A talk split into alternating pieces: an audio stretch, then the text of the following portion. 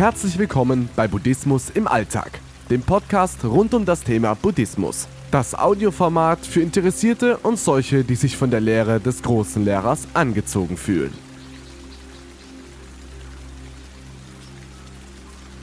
Die innere Einstellung. Hast du dir schon einmal über deine innere Einstellung Gedanken gemacht?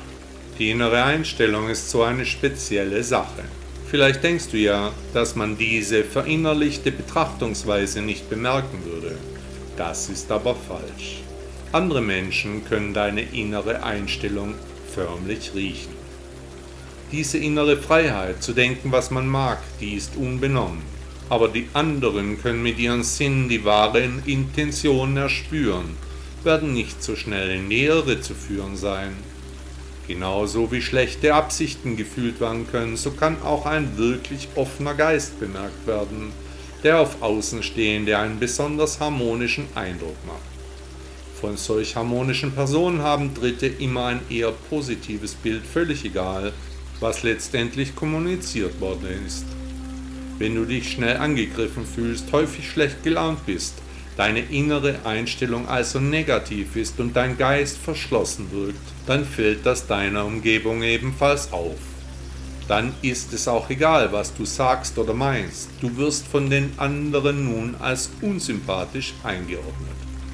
Sobald der Betrachter dich eingeordnet hat, entweder in offener Geist oder verschlossener Geist, ab da ist die Botschaft und der Botschafter zu einer Einheit geworden die innere Einstellung hat nach außen abgefärbt. Da die meisten unserer Verhaltensmuster an einem Vorbild orientiert sind, besteht eine große Möglichkeit, dass du nicht der offene oder verschlossene Geist bist, sondern hier eine andere Person imitierst, nachahmst. Wenn du nun deine innere Einstellung überprüfst, woher stammt dieser besagte Teil deiner Persönlichkeit? Wie können wir unsere innere Einstellung verbessern? Nun, es gibt zwei wichtige Punkte. Erstens, Dankbarkeit. Was hast du schon alles erreicht?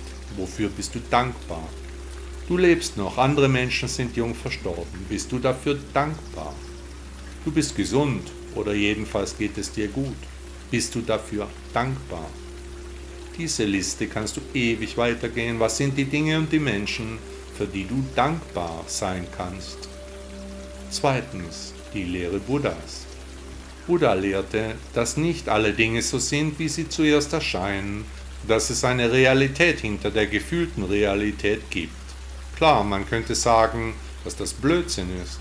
Wie aber erklärt es sich dann, dass zwei Menschen nebeneinander stehen, denselben Sachverhalt betrachten und völlig unterschiedlicher Meinung darüber sind? Also ein Paar steht auf einer Wiese, die Frau sagt, die Blumen sind so schön, der Mann antwortet, mir gefallen Blumen gar nicht.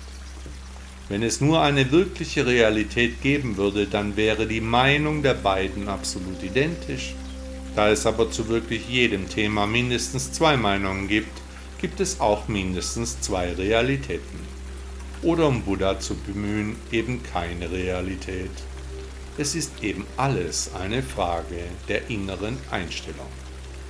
Die US-amerikanische Menschenrechtsaktivistin Eleanor Roosevelt sagte, sie können ihre Umstände oft dadurch ändern, indem sie ihre Einstellung ändern.